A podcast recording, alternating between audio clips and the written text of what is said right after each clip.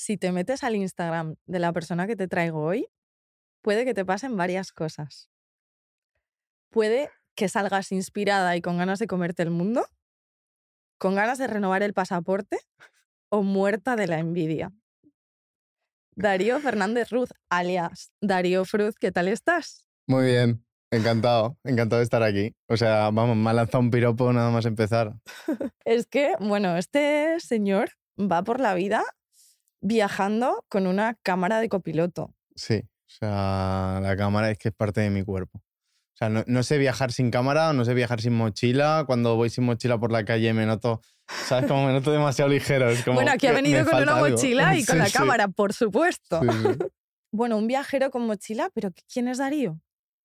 Pues Darío es, os diría que un niño, porque sigue siendo un niño ilusionado desde los 14 años por una cámara que le cogí a mi madre. Yo hacía skate en ese momento y encontré esta cámara, una cámara vieja, una cámara antigua de estas de vídeo que ahora ya no se usan, que ahora han desaparecido. Y le dije, mamá, déjame esto. Me fui para el skate park. Yo era muy malo haciendo skate y era el peor de mis amigos, pero era muy bueno haciendo vídeos. Así que todo el mundo me pedía, Darío, hazme este vídeo, Darío, hazme este vídeo. Todo el mundo quiere tener fotos y vídeos al final de lo que está haciendo. Claro. Y yo, el amigo que era malo en skate, pues le grababa vídeos a mis amigos. Entonces, eh, desde ahí me sigo dedicando a lo mismo, a hacer vídeos. Ahora ya no tan a mis amigos, pero pues a gente que me paga por ello y ahí sigo. Ahí sigo. Es que cuanto más me meto en el ah. tema de conocerse a uno mismo, el desarrollo personal y todo eso, una de las frases que siempre se repite es, vuelve y piensa lo que hacías de pequeño. Y me acabas de describir lo que hacías de pequeño, qué es lo que te motiva y lo que haces hoy en día. Totalmente, totalmente. En aquel entonces, claro, con 14 años yo no sabía lo que era el dinero. Yo no sabía que iba a necesitar dinero para vivir. Y yo hacía eso sin pensar en el dinero. Entonces, eso era mi pasión. O sea, a mí me gustaba eso. ¿Qué pasa? Que ahora lo he ido aplicando pues, a diferentes cosas que también me gustan. Ahora me gusta viajar, pues aplico eso que me gustaba en ese momento el skate, pues ahora lo aplico a viajar. Eh, lo apliqué en su momento también al gimnasio, porque también a partir de ahí empecé a hacer contactos con gente y a partir de ahí también empecé a trabajar fuerte en esto del tema del vídeo y la fotografía, con el tema fitness. Pero siempre es una cosa que se ha mantenido a lo largo de los años en todo lo que me ha ido gustando. Entonces creo que me va a acompañar el resto de mi vida. Bueno, es que has dicho el tema viajar y es que Zanzíbar, Kenia, Corea, Indonesia, Dubái, Egipto y eso son solo los 20 posts porque ahí he parado, porque ya tenía ganas de llorar. Y dije, bueno, vamos a dejarlo aquí. ¿Qué hay que hacer en la vida para dedicarse a esto? ¿Qué hay que hacer? ¿Qué hay que hacer para ser como tú? es que sinceramente no lo sé, no sé cómo ha ocurrido todo esto, pero llega un día que estás en el avión y piensas, Guau, lo, he conseguido, ¿no? O sea, he conseguido lo que en su momento pues había pensado que era imposible que fuese a suceder. Y no sé, supongo que trabajando día tras día, al final llegas al sitio donde donde siempre has querido estar, pero es trabajando día tras día, día tras día y siguiendo un poco tus instintos. Si, me dices cómo he llegado hasta aquí, o sea, no, te lo sé explicar, te lo juro. Y bueno, yo mismo flipo. Es que es muy fuerte, es que es muy fuerte. Pero desde que eras pequeño has conectado con lo que de verdad te gustaba y eso es muy guay. Pero bueno, has tenido que ir dando pasitos, me imagino, y bueno, pues estudiando, descubriendo, mm, viendo lo que sí, lo que no. Eh, y un día te encuentras en ese avión y dices, pues ya está, pues ya estaría, pues esto es. Totalmente. A base también de un poco de hostias. O sea, mis padres nunca me han dicho, oye Darío, dedícate a otra cosa, que esto no, no te va a dar dinero. Mi madre no se pensaba que yo, yo iba a trabajar de esto. O sea, ya no, no se lo pensaba. Mi madre cuando yo hacía algún trabajo de fotografía o vídeo, ella siempre decía, esos trabajillos que haces. Eso no es un trabajo de verdad. Esas cosillas, bueno, ya está. Hablaba con sus amigas. El Darío sí está con sus trabajillos, para arriba y para abajo, con la cámara, tal. Y ahora me ve y, ahora ve que esto va en serio. Claro, para mí eso es un orgullo. Yo al final quiero que mis padres estén orgullosos de, de mí, de lo que hago. Mi padre ya no está, pero sé que ahora mismo lo estaría. Mis padres nunca me quitaron de hacer lo que yo quería en su momento. Yo empecé comunicación audiovisual. Mis padres me motivaron a estudiar comunicación audiovisual porque era lo que me gustaba. Yo estaba haciendo vídeos de skate y les dije, papá, mamá, esto me encanta, me encanta hacer estos vídeos. O sea, Buscaste estoy en Google qué hay que hacer para grabar vídeos. Claro, ¿cómo, ¿cómo me puedo dedicar a esto? Carreras, comunicación audiovisual. Me apunté a comunicación audiovisual y al segundo año dije, ¿esto qué es? Uf, esto esto no es lo mío. No, esto cine, televisión, que si plan de producción, que si tal. Claro, yo soy una persona muy inquieta, muy movida, que necesito estimulaciones rápidas. Me cuesta meter el foco durante mucho tiempo en una cosa. Y a mí, tanto tiempo produciendo una cosa o estar en un sistema tan arcaico como es el de la televisión, el cine, no quiero decir que el, cine es antiguo y que tal, no, simplemente a mí no me estimula. O sea, Sino que es más estático, quizás, que lo que a ti te gusta. Sí, es mucho más parado y a mí no, no me daba como esa, esa adrenalina de para arriba, para abajo, ahora esto. Es mucho más parado, es sentarse, venga, ahora hacemos este plano, ahora el otro. Piensa los planos que vamos a hacer mañana. Y a mí eso me... Yo necesito movimiento en mi vida. Yo hago lo que hago porque me divierte. Mm, y acabé dejando comunicación audiovisual. ¿Y te metiste en otra, estudiaste otras cosas o cómo, cómo qué pasó? Claro, yo en el, momento que dejo comunicación audiovisual pienso, mierda. ¿Qué hago? claro, o sea, es lo que había soñado durante toda mi vida. Yo había soñado estudiar comunicación audiovisual y dedicarme a comunicación audiovisual. Tú imagínate que tu vida es eso y llega un día que dices, no, esto no me está gustando, lo que estoy estudiando no me está gustando. ¿Qué hago con mi vida? Porque no me gusta nada más. He centrado mi vida solamente en esto y mm. no me gusta nada más. Bueno, tuve un poco de crisis existencial de decir, ¿qué hago, qué hago, qué hago, qué hago? Y me acabé apuntando a marketing y publicidad porque, bueno, era una cosa que me convalidaba con otras asignaturas que había hecho en comunicación audiovisual y tenía salida. Pero yo a día de hoy sigo trabajando en la carrera que un día dejé. Claro. Es que en realidad yo creo que no has encontrado una carrera o algo que englobe lo que tú de verdad querías hacer. Claro. Entonces, mi mensaje para mucha gente es que la carrera no es todo. O sea, está bien tener una carrera universitaria, pero en mi caso, a lo que yo me estoy dedicando, lo he aprendido por mi cuenta. Sí que es verdad que hay muchas cosas de marketing que he implementado en mi carrera profesional, pero no necesito una carrera universitaria para lo que estoy haciendo, o sea, no es necesario. Hoy día, si quieres aprender algo y tienes esa motivación por aprender algo, lo puedes hacer a través de YouTube, a través de buscar por internet, ahora incluso está el chat GPT que te facilita mucho las cosas. Tenemos al alcance un montón de herramientas para ser lo que queramos en esta vida es que además eso es lo que tú dices, ¿no? Que eres un poco autodidacta y que has mm. aprendido, una cosa que me gusta mucho que te, he oído por ahí, que has aprendido a base de equivocarte. Sí, claro. Sí, yo comunicación audiovisual, pues me pegué ahí un buen ostión. Dije, me vine muy abajo, me vine muy abajo porque dije, esto es mi sueño y ahora no me gusta lo que hago. Pero estás bien, Darío, ¿por qué no te gusta? Mm, claro. Mm, hay las expectativas. ¿Qué hay mal en ti? Claro. Claro, tenía unas expectativas diferentes de lo que era la carrera. Pero bueno, yo he seguido trabajando de esto, de a mi manera. Igual no he hecho el plan de producción que se tenía que hacer, reglamentario que me pedían en la universidad, pero lo he hecho a mi manera. Y bueno, me ha llevado a trabajar con marcas, mm, pues no sé, con Kia, con eh, Meliá, con diferentes marcas importantes, sin seguir esas reglas de, que te piden igual en la universidad. O sea. Las reglas del juego, ¿no? Como primero tienes que estudiar no sé qué, luego tienes que hacerte un máster y luego te vas a trabajar.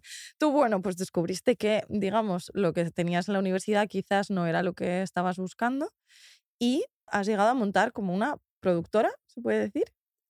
Bueno, lo quiero decir con la boca pequeña porque Claro, la productora soy yo, entonces.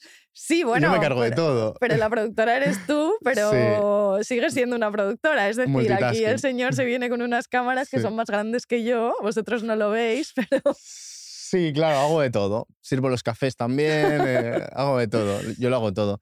al final me encanta estar en todos los procesos. Sí que es verdad que a veces me faltan manos, pero y a veces contrato pues una persona, yo hago vídeo y él hace fotos pero al final todo como recae en mí. Ahora me estoy pensando si abrir una empresa y hacerlo un poco más grande a nivel productora, pero me falta mucho tiempo. Bueno. es que vivo muy liado. Es que yo creo que a, las personas emprendedoras nos pasa a todas esas, esas sensaciones de impostor, impostora de decir, bueno, trabajo de esto, pero es que solo soy yo. Bueno, que solo seas tú no quiere decir que no estés, pues lo que acabas de decir, ¿no? Haciendo proyectos para Kia, para Amelia, o sea, sigue siendo una productora a nivel personal. A mí me pasa mucho cuando me llaman marcas grandes o proyectos así grandes, que no me lo creo, que es como... De verdad. Me, me lo están diciendo a mí, nos han equivocado de persona. Nos han equivocado de mail. De verdad, estáis llamando Darío, Darío Fernández, Ruth, soy yo. entonces me acuerdo de años atrás y pienso en el Darío de años atrás y digo, joder. Y pienso, joder, Darío, es que tienes que estar muy orgulloso de esto, muy orgulloso de dónde estás, porque es muy importante acordarse de quién eras tú hace dos años o quién eras tú hace cuatro años, qué es lo que querías, en qué pensabas que te ibas a convertir y en cómo estás ahora. Porque igual no has llegado al final del camino, pero vas por muy buen camino o igual han pasado cosas que tú no te imaginabas que te iban a pasar y te sorprendes a ti mismo. Pero está muy bien hacer como ese trabajo de, de volver atrás y decir, ¿dónde estoy? Porque muchas veces normalizas. Estos últimos meses he normalizado el estar de viaje cada semana en un sitio diferente. O hay días que no lo piensas, pero hacer el trabajo de pensar, estoy de viaje y estoy cumpliendo uno de mis sueños que me había propuesto hace cuatro años. Sé consciente de eso, sé consciente de eso, métetelo en la cabeza y entonces ahí te creces y dices, soy lo que querías. Soy la hostia. Ahí está. Es que me parece súper importante el mensaje de vivir con los ojos abiertos, mm. porque muchas veces vamos como con inercia por la vida y yo en este mismo sofá, cuando hablé con Fabián, lo decía, que justo antes de entrar a grabar era mi segunda entrevista y aquí la que lanza un podcast y bueno, no sabe dónde le va a llevar, de repente alquila un estudio en el centro de Barcelona, coge un vuelo, se viene solo para grabar y yo me senté en la cafetería que está aquí al lado y dije, wow, Andrea, para, para, para, para, para, para. Piensa lo que está pasando. O sea, estás dándote todas estas posibilidades porque tú estás confiando en lo que quieres hacer. ¡Wow! ¡Qué grande! Eh, vívelo, o sea, transítalo, disfrútalo. Y me parece súper importante como ir viviendo estos pasos y decir, ¿dónde estabas hace unos meses? No estaba, ni siquiera tenías un podcast. Lo mismo que dices, ¿no? Hace, unos, hace un año no estaba viajando como estoy viajando, no tenía este proyecto. El ser conscientes en todo momento del proceso, de qué es lo que estás viviendo y cómo lo estás viviendo. O sea, es súper importante mm. en todo. Y eso que decías de, mm, de, esas expectativas, ¿no? Eso que te pasó de decir, es que yo quería estudiar comunicación audiovisual, es que era lo que siempre había querido. A mí me pasó algo muy parecido. Yo estudié traducción e interpretación porque siempre me han alucinado, obsesionado a otro nivel los idiomas. Lo que me he dado cuenta con el tiempo es que lo que a mí me encanta es la comunicación y los idiomas son un magnífico instrumento y una muy buena herramienta de comunicación.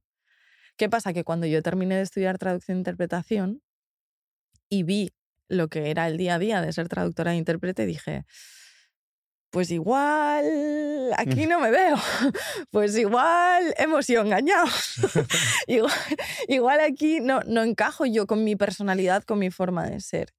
Entonces fue otra vez bajonazo de lo que pides, lo que te llega y decir, ¿qué hago? ¿Qué hago? Bueno, venga.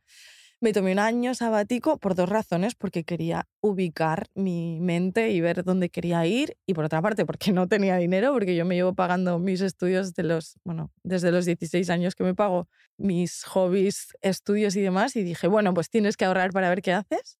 Y ahí decidí, en ese año decidí estudiar gestión de empresas internacionales y fue como, bueno, pues a ver cómo, dónde encajas en una empresa con esto que te gustan, que son los idiomas. Y así he terminado pues trabajando para empresas internacionales, ayudándoles a vender más en España con ese mix de idiomas y de marketing, ¿sabes? Y cuando salí de la carrera, nada tenía sentido, era como, me he equivocado. No, esto no era lo que yo quería. Yo quería los idiomas, pero no encajo. Y fue una crisis existencial, como decías.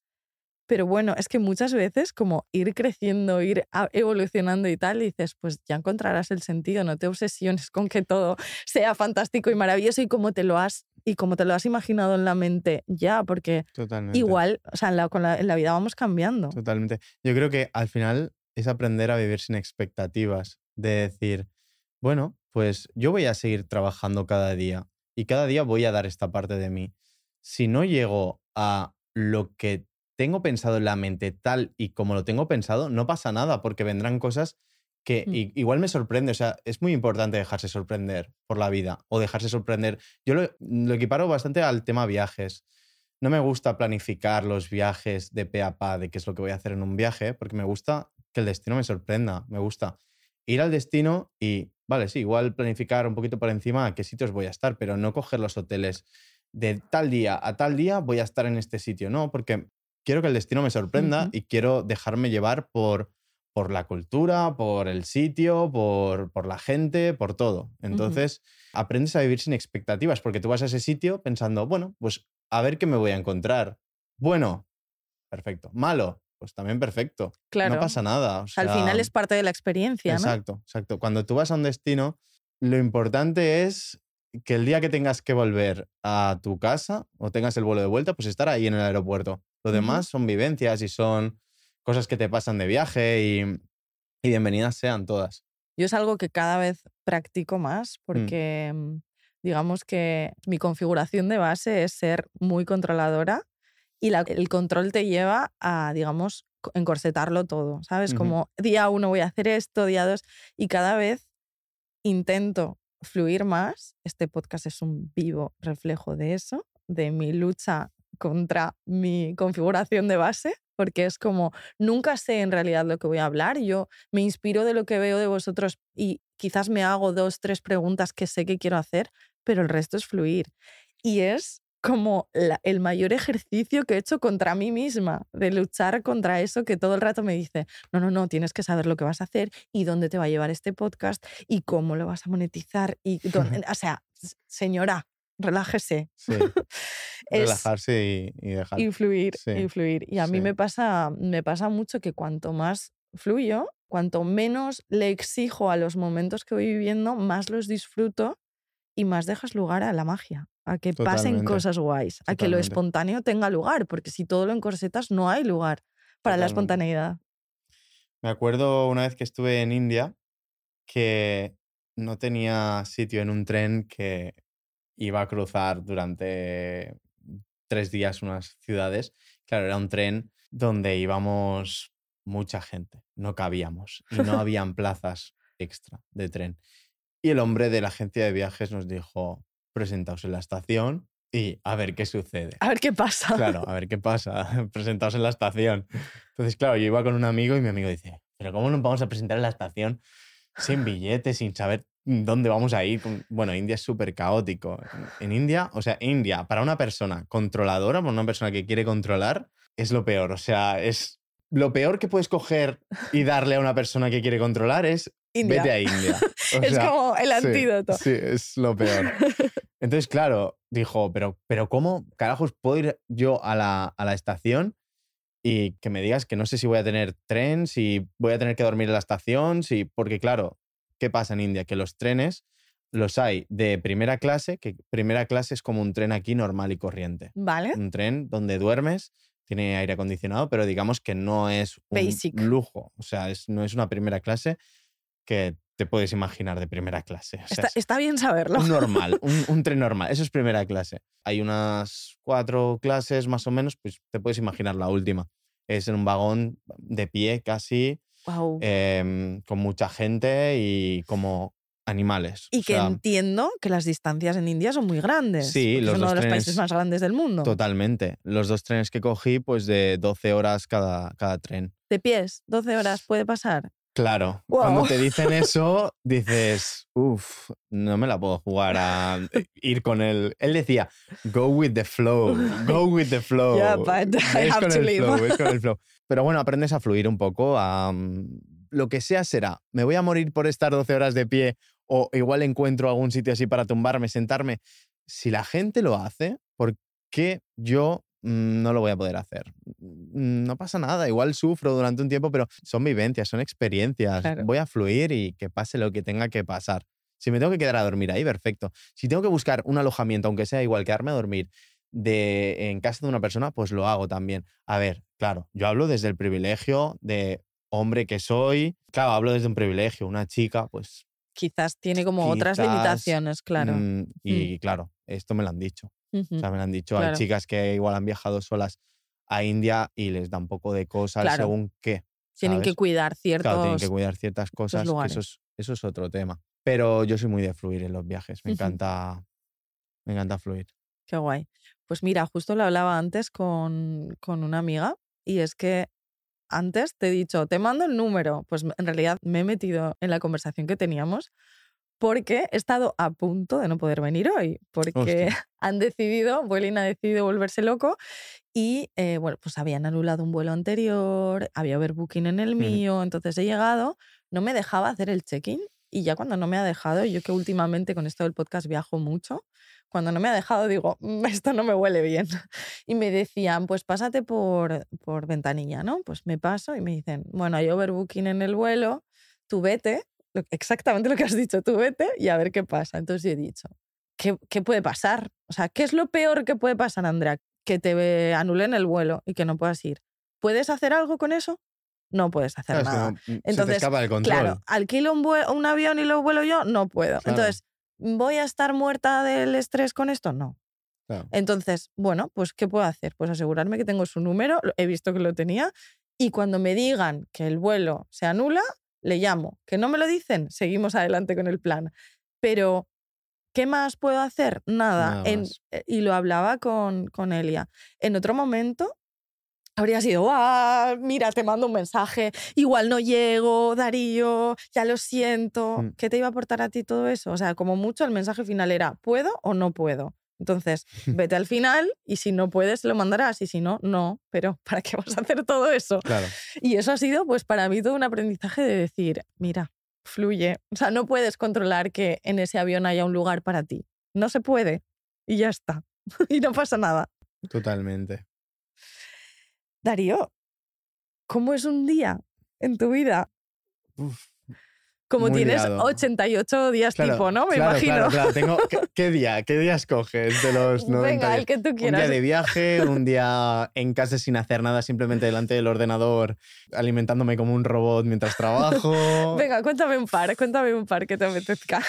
Bueno, eh, pueden haber días donde igual trabajo en Barcelona, luego me tengo que ir a Tarragona, luego tengo que coger un ave a a Madrid y me quedo allá a dormir en Madrid y al día siguiente me cojo un vuelo a mm, Indonesia, puede haber días así, o puede haber días más tranquilos donde me los tiro más en casa, trabajo desde casa, no tengo ninguna oficina ni tengo nada, pero trabajo desde casa muy tranquilo y me dedico pues eso a comer y trabajar como un robot, pero la verdad no me quejo de nada, ¿eh? no, no me quejo. Y, tu trabajo es editar, ¿no? Entiendo. Sí, sí, sí. Sí, Mi editar trabajo, Sí, es eh, me quedo en casa editando, haciendo facturas. Es, es realmente aburrido. O sea, pues un día conmigo en casa es aburrido. Un día conmigo de viaje es increíblemente divertido, em, es alucinante y me pasan igual las mismas cosas que me pueden pasar aquí durante seis meses.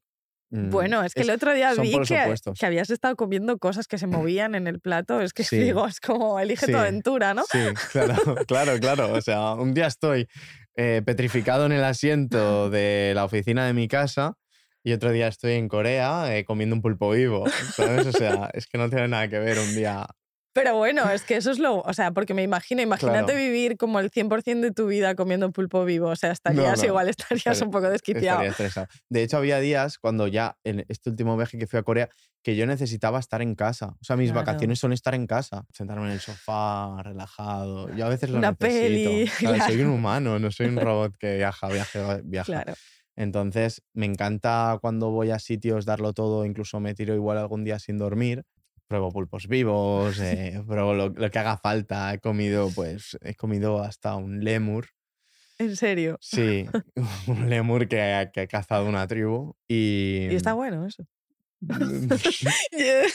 Paso palabra. La verdad es que me comí, nada, pegué un bocadito de nada al trozo de carne porque esa pieza la compartían entre, ahora no lo sé, pero cinco personas, un, un lemur, un mono chiquitito, ¿sabes? Y pensé, Aquí vengo yo con todos mis privilegios y le robo la comida. Pues no. Venga, ponme lo pruebo así por probar. Claro, lo pruebo así por probar y ya está. Y el resto, pues, es de ellos, es su pieza, han cazado ellos y yo lo respeto. Pero nada, lo probé, lo he probado, sí. Ok. Y luego, bueno, en, algún restaurante. Así hablando de comidas raras, ¿eh? que me has introducido lo del pulpo. He probado pulpo vivo y he probado también cocodrilo. He probado. Ah, bueno, esto no sé si se puede decir, pero he probado polla de cabra. ¿En serio? Todo lo que tú quieras puedes decir. Aquí estás en tu casa. me he comido, una polla de cabra, pero esto le metes un pino. Esto va a ser un reel como la casa. Muy bueno, muy bueno. Tengo por ahí las imágenes. Pero estaba cocinada, ¿eh? No te pienses que. claro, no, claro. me imagino. A ver, o sea, eh, tengo muchas preguntas. Muy bien, muy bien. Pues nada. Y Cocinada, ¿eh? O sea, sí, claro, claro, claro. Pero claro, eh, esto fue en África, cuando tú dices, de este animal se lo comen todo. Aquí en España que dicen del cerdo, se lo comen todo. Yo no sé hasta qué punto aquí se lo comen todo del cerdo, pero ahí en África yo he visto como de una cabra se lo comen todo. Todo. Todo, es todo. Todo, se aprovecha. todo. Ok. Tómalo así, todo. Muy bien. Vale. ¿Y qué tal la experiencia? Bien. Bueno, yo mordía y eso se estiraba mucho y. Más preguntas. Y costaba comerte eso, sí, sí. ¿Y lo he probado, no me he comido una entera, lo, he probado. ¿Y tú sabías lo que era? Porque muchas veces cuando no te lo dicen es como que te da un poco igual. Sí, yo la vi cocinada y, dije, ¿por qué no? Si, si muchas veces te comes el brazo, eh, te comes, pues, ¿por qué no te vas a comer? Claro, quiero decir, o sea, ¿por qué no? Tienes toda la mm, razón. Pero muchas veces es eso, que si no te lo dicen, tú comes cosas y no te molestan y en cuanto te dicen lo que es, es como que tu cabeza entra ahí en la fiesta. A mí no me pasa, ¿eh? Yo he estado en Tailandia y he comido insectos y demás. No me pasa, pero sé que hay muchas personas que sí, el componente mental como que fastidia la Sí, es verdad. Sí, es verdad, pero al final nosotros nos comemos gambas. Las gambas es el bicho más asqueroso que te puedes llegar a pensar y comer, pero como culturalmente está aceptado, pues no lo comemos, pero son cucarachas, son de mar. De mar. Es, asqueroso, pero no lo comemos igual, pues qué maldad. Total. Me encanta. Venga, pues tengo, mm, tengo unas preguntas así rápidas. Qué raro, yo preguntando. ¿Llevas la cuenta de los países que has visitado? No. No, no, no. Esto es lo que siempre pienso. Ah, tengo que ponerme, contar los países, ponerlo ahí en la biografía de Instagram. He visitado tantos países, pero nunca, nunca lo hago, no. Es que, que el otro día estuve con un amigo que ha visitado 104 y me dijo que, mm, sí, porque estuvo muchos años dando la vuelta al mundo, tal, y me ha dicho como que hay en el mundo como 180 y algo y me dijo en plan de el que te diga que ha visitado 200 se la está tirando se está tirando un largo porque hay algunos países como que en realidad no están como oficializados como países. A ver, yo mucho em, menos que tu amigo, ¿eh? Pero me encanta porque es como está picado para llegar a, ¿Ah, cumplirlos. Entonces, sería es un buen reto. Es un buen reto, ¿eh? Ojo, me lo apunto, me lo apunto. Sí, sí. Qué guay. Yo sí que he visitado, claro, muchos países por partida doble por trabajo. Sí claro. mi mayoría de viajes pues son por trabajo, entonces hay países pues que he visitado más de una vez. Y si tuvieras que quedarte con un sitio de los que has visitado, ¿con qué te quedarías? Uganda, probablemente India, ¿no? En India, más de tres semanas ya me volvía loco. Qué caótico, que, es intenso India. ¿eh? Es como muy desgastante, ¿no? Me imagino. Yo no he estado, pero me imagino que tiene que ser como todo el rato de construir lo que nosotros aceptamos como normalidad. Sí, sobre todo la gente también es intensa, es... Eh, me gusta mucho porque es muy familiar, pero es intenso. Mm. Es, son emociones fuertes durante todo el rato. Es, tienes que ir muy preparado. Ajá. Sí. Pero yo creo que me quedaría con Uganda. ¿Y en Uganda estuviste trabajando? Sí. ¿Sí? sí, he estado de voluntariado y he estado trabajando como fotógrafo y haciendo muchos safaris también. He estado trabajando con agencias de safaris. Ah, qué guay, porque has estado varias veces entonces. Sí. En Uganda he estado tres veces. Mm. ¿Y cómo es Uganda? ¿Cómo te imaginas Uganda tú? Es una pregunta que siempre hago a la gente. Me lo imagino muy rural muy rural. Vale. Me imagino como un pueblo. O sea, yo tengo la imagen que me está viniendo a la cabeza, ¿vale? ¿Y cómo es? ¿Cómo es? ¿Qué tipo de paisaje es? Mucho, mucha vegetación. Vale. Mucho bosque. Muy bien, muy bien, muy bien. Y mucha, me imagino como mucha gente por la calle, no sé. Vale, vale. No, porque cuando hago esta pregunta, hay mucha gente que imagina Uganda como desierto, como... Sí, claro, como puede África, como polvo. Como el Sahara, ¿no? Sáhara, sí, como eh, animales, eh, pero en el desierto, todo muy desértico. A Uganda le llaman la perla de África, Oh. porque es un ecosistema verde, todo verde, llueve mucho, mucha vegetación, selva, tropical. La verdad es que es un paisaje increíble que no me hubiese esperado yo. O sea, el sitio a mí me fascinó. La primera vez que fui dije, wow, esto. mm, Y además no es nada turístico. Qué chulo. Es que yo creo que eso que has dicho de esa concepción que tiene la gente es porque África la asociamos mucho con el desierto en, general. Y quizás como que no ubicamos el resto de paisajes que pueden corresponder a África.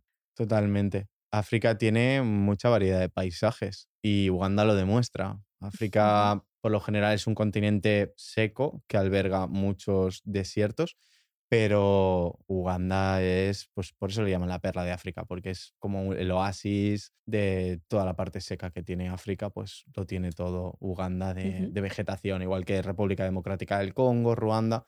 Es la zona más del Ecuador donde llueve más también, más tropical, pero que es espectacular. El Congo sí que es- tiene un poco más de conflicto y no se puede visitar, pero Uganda es súper seguro y es increíble. Pues mira, mi hija se llama África Ah, sí, qué bonito Sí. nombre. Y tenemos un mapa mundi muy grande en casa, en el, justo encima del sofá, porque me encanta viajar y, y me encanta lo que despierta en mi viajar. Además de que soy argentina, aunque no se note, eh, por el acento, que siempre lo digo, soy una argentina sin acento, que viene y va, el acento también cuando quiere. Pero tenemos un mapa mundi muy grande y yo siempre le digo, no, pues aquí, y señalo Argentina, aquí nació mamá, o Amachu, como me llama ella, porque vivimos en Bilbao, y esta es África. Y este es un continente, y este es tu nombre. Y me hace mucha gracia porque en el cole muchas veces le dicen, porque ya va a un cole de estos Montessori y están como mezclados 3, 4 y 5 años. Y los más mayores le dicen, pero ¿por qué tienes un nombre que tiene muchos países? y es como, es como muy gracioso por eso. Y siempre le digo que vamos a ir a, a conocer África. Y Qué guay. Así que nada, ya, ya te ¿Y por qué le pusiste África? Porque me gusta mucho viajar y soy una eterna exploradora. Y pensando, ¿no? Lugares, nombres que me transportaran un poco, donde sea, pero que me transportaran, empecé a mirar, ¿no? Pues países, continentes, océanos, nombres así. Y cuando llegué a África, sí que es verdad que a mí todo lo que sea fonemas con R me encantan. Todos los nombres que tenía como preseleccionados tenían muchas Rs. Y cuando llegué a África dije, me encanta. Y ahí me quedé. ¿Qué países has estado? En África no he estado nunca, Ah, nunca. Vale. Ah, vale, vale, vale. O sea, Pero eh, fue como la excusa perfecta para Vale, decir, vale. esto va a ser como lo siguiente que exploremos y que lo Qué exploremos guay. juntas además. Ay, qué guay. Qué Mm. bonito. Además se llama África con K porque está en ¿Ah, sí? euskera. Y bueno, y Ah, en sí. Africans también se escribe con K. Y me pareció Sí. como muy guay para un guiño para, pues, para donde nació ella y para donde quizás iremos. Qué guay. Venga, pues una pregunta un poquito más ligerita. Si tuvieras que elegir entre dos cosas, comer sin engordar o viajar, ¿con qué te quedarías? ¿Sabes lo que pasa? Te voy a contar un secreto. Pero es que yo como y no engordo. ¿En serio? Sí. o sea, que eso ya lo tienes, Claro, no tienes claro. que... ¿En No, no, en serio, en serio. Como, como una barbaridad. Wow, o sea, pero también como- haces mucho deporte, ¿no? Antes decías del Sí, gimnasio. pero tampoco tanto, ¿eh? ¿No? creas, no, no, no. Tampoco, tampoco es que me mate. Igual voy 45 minutos al día, cuatro Bueno, veces no a la semana mal. cuando puedo. Cuando puedo Mm. escaparme. Y cuando estoy de viaje, pues no puedo, evidentemente. Ajá. Pero tengo una constitución que tiende a adelgazarse antes que engordarse. Ajá. Yo he hecho dietas para engordarme, de comer mucho, comer, intentar comer muchísimo. Para, Ajá. o sea, que lo de comer sin engordar. No es digo- algo que te llame. no, es- yo quiero engordar. O sea, yo cuando era pequeño era un palo y yo trataba de engordarme. Jolín, es que me imagino, yo tengo un amigo que le pasa eso, que de hecho he estado en su casa a las 2 de la mañana y de repente decir, ¿queréis picar algo? Y tú dices, vale, va a sacar un paquete de patatas y se sacaba unos garbanzos con sacramentos a las 2 de la mañana, Claro. porque es- tiene un metabolismo que pues me ha llegado a contar que se ha saltado una cena y se ha pesado al día siguiente y había perdido pues un kilo así. Tiene como un metabolismo muy acelerado. También creo que tiene mucho que ver con esa energía, ese... También, yo con 16 años eh, empezaba bachillerato y en el patio del colegio llevaba, en vez de un bocadillo, un sándwich, llevaba un tupper con arroz eh, con pollo y que incluso compraba jumpers de patatas fritas y se las echaba al, al tupper con arroz y pollo porque no engordaba. Wow. Y a mí el médico me dijo, pues tienes que comer más, y tienes que, mm, para ganar masa muscular, tienes que comer más y más y más. Pues... Ese era mi día a día. Yo intentaba engordarme porque me veía muy flaco. Bueno, yo estaba bastante más flaco que ahora. Sí, he visto como que también has tenido como una metamorfosis, ¿no? Mm. Te ha sido como... Sí, es que hubo una época que me dio muy fuerte por el gimnasio, que a partir de ahí también empecé a trabajar de esto de fotografía y vídeo por influencers en el mundo del fitness. Y a partir de ahí me metí en tema viajes también y a partir de ahí, bueno, al final es todo como una pelota que empiezas en X cosa y te acaba llevando a otra, pero porque, pues bueno, contactos, gente que habla bien de ti, eh, este conoce a este y se va de viaje y necesita unas fotos o unos vídeos y tú te vas y, y al final, si tú haces bien tu trabajo, pues te acaba llevando a sitios donde jamás habías pensado que podías llegar. Qué guay. ¿Y te consideras un poco influencer o no? Mm, es que no lo sé.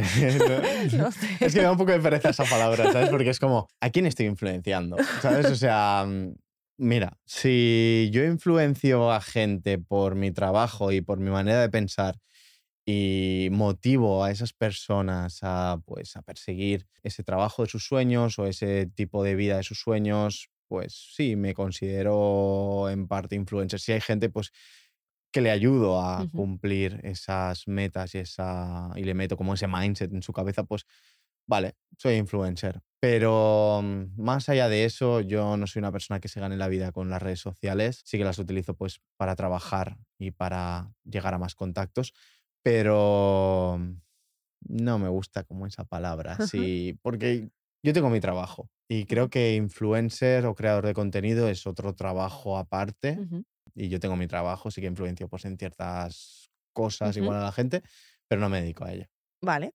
O sea, que al final es que es eso. O sea, hay como mucho trabajo detrás y lo entiendo, pero sí que es verdad que te metes en tu cuenta y, ves como ciertas cosas que dices, pues también un poco, ¿no? Pero es un poco lo que decías, hago muchas cosas. Claro, es que depende para ti lo que sea influencer, porque influencer, si es una persona que influencia en X cosa o hace actuar a la gente de X manera sí. por cómo es esa persona, pues puede ser que sí, pero si tú miras influencer como una persona que se dedica a ello y gana dinero de ello porque colabora con marcas, pues con alguna he colaborado también, pero yo no me dedico a eso ni me, ni me identifico como sí, eso. Sí, no te representa. Claro, no, no.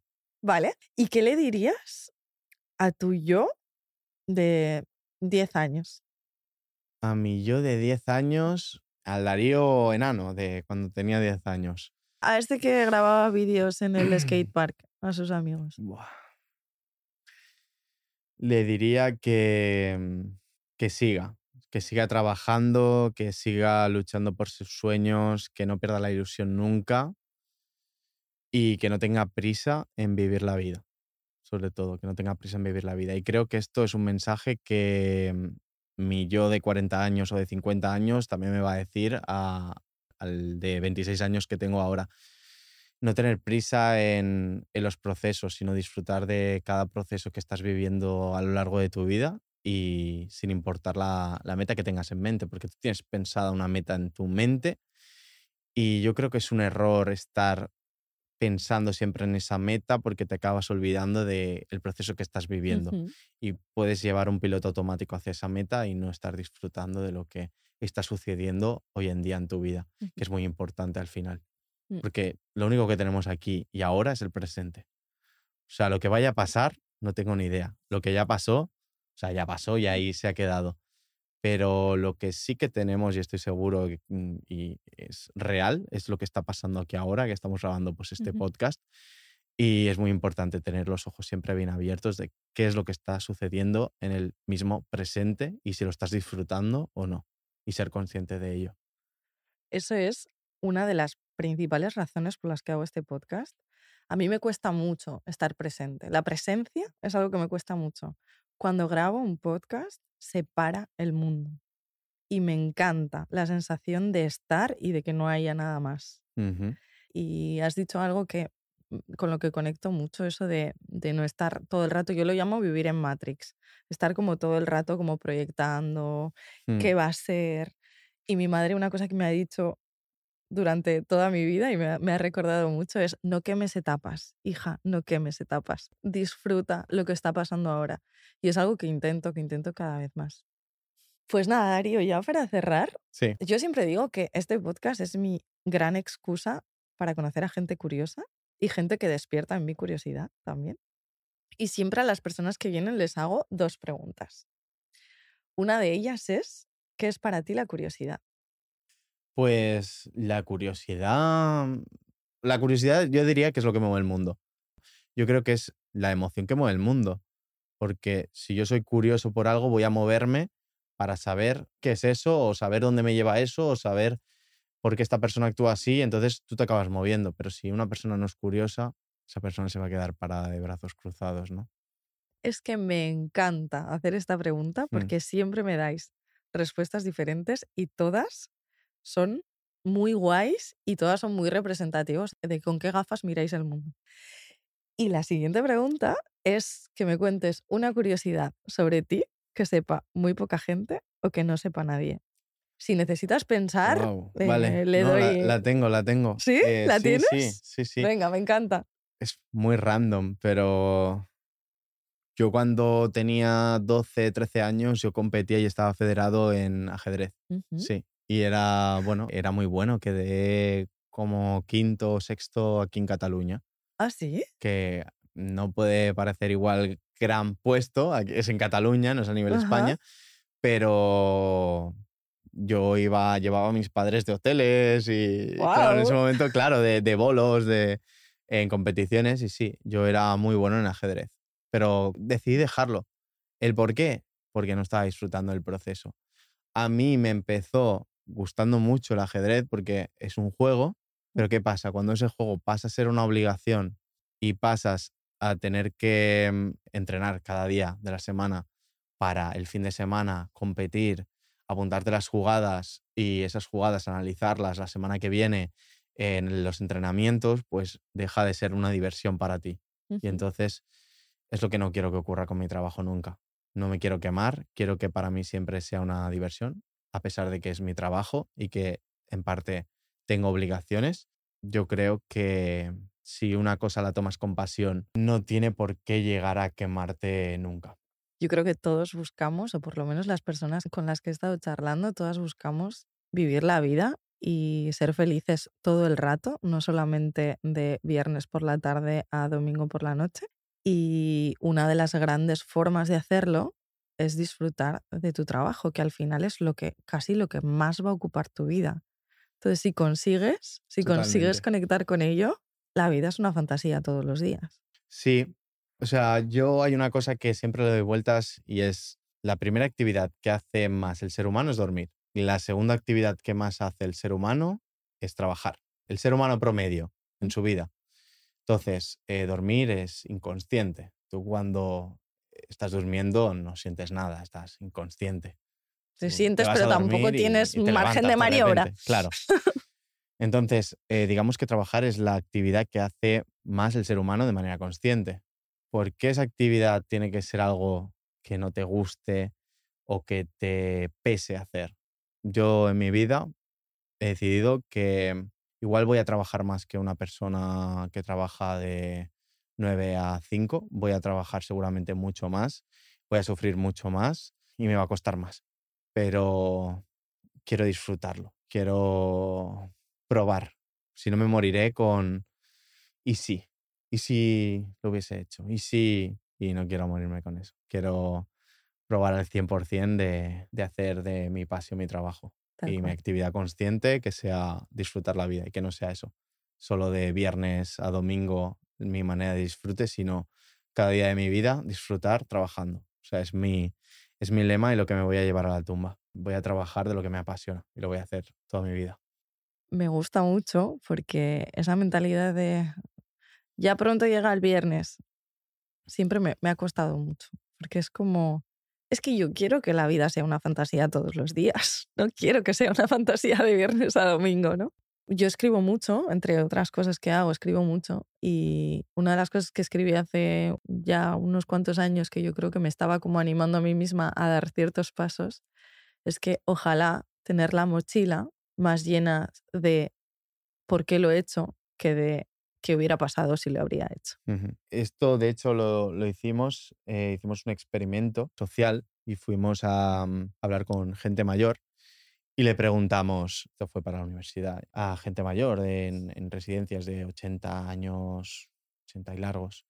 Eh, señor, ¿usted de qué se arrepiente en la vida? ¿Hay algo que cambiaría de su vida? La respuesta era que no se arrepentían de nada, que todo lo que han hecho lo volverían hacer tal cual lo habían hecho hasta ese día. Pero sí se arrepentían de mm, lo que no habían hecho. De esas cosas que les habían igual ronroneado en la cabeza en algún momento y no se habían atrevido, ¿no? Exacto. Lo que habían hecho, déjalo así. Déjalo así, ya me está bien, estoy aquí y, no me arrepiento de nada. Me han traído hasta aquí. Claro. Pero lo que no he hecho, claro que me arrepiento de lo que no he hecho, porque lo podría haber hecho. Claro. Es que para mí es, no quiero tener más ISIS en la mochila. No quiero. Fuera, fuera ISIS de la mochila. Claro.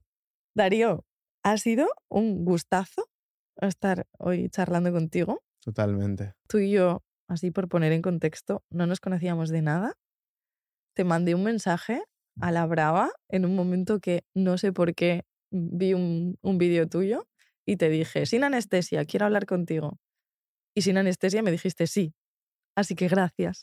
Nada, gracias a ti. Me ha encantado. Ha sido muy guay. Sí. Pues gracias por venir y por hacer que esto pase. Este Easy no nos queda en la mochila. No, desde luego que no.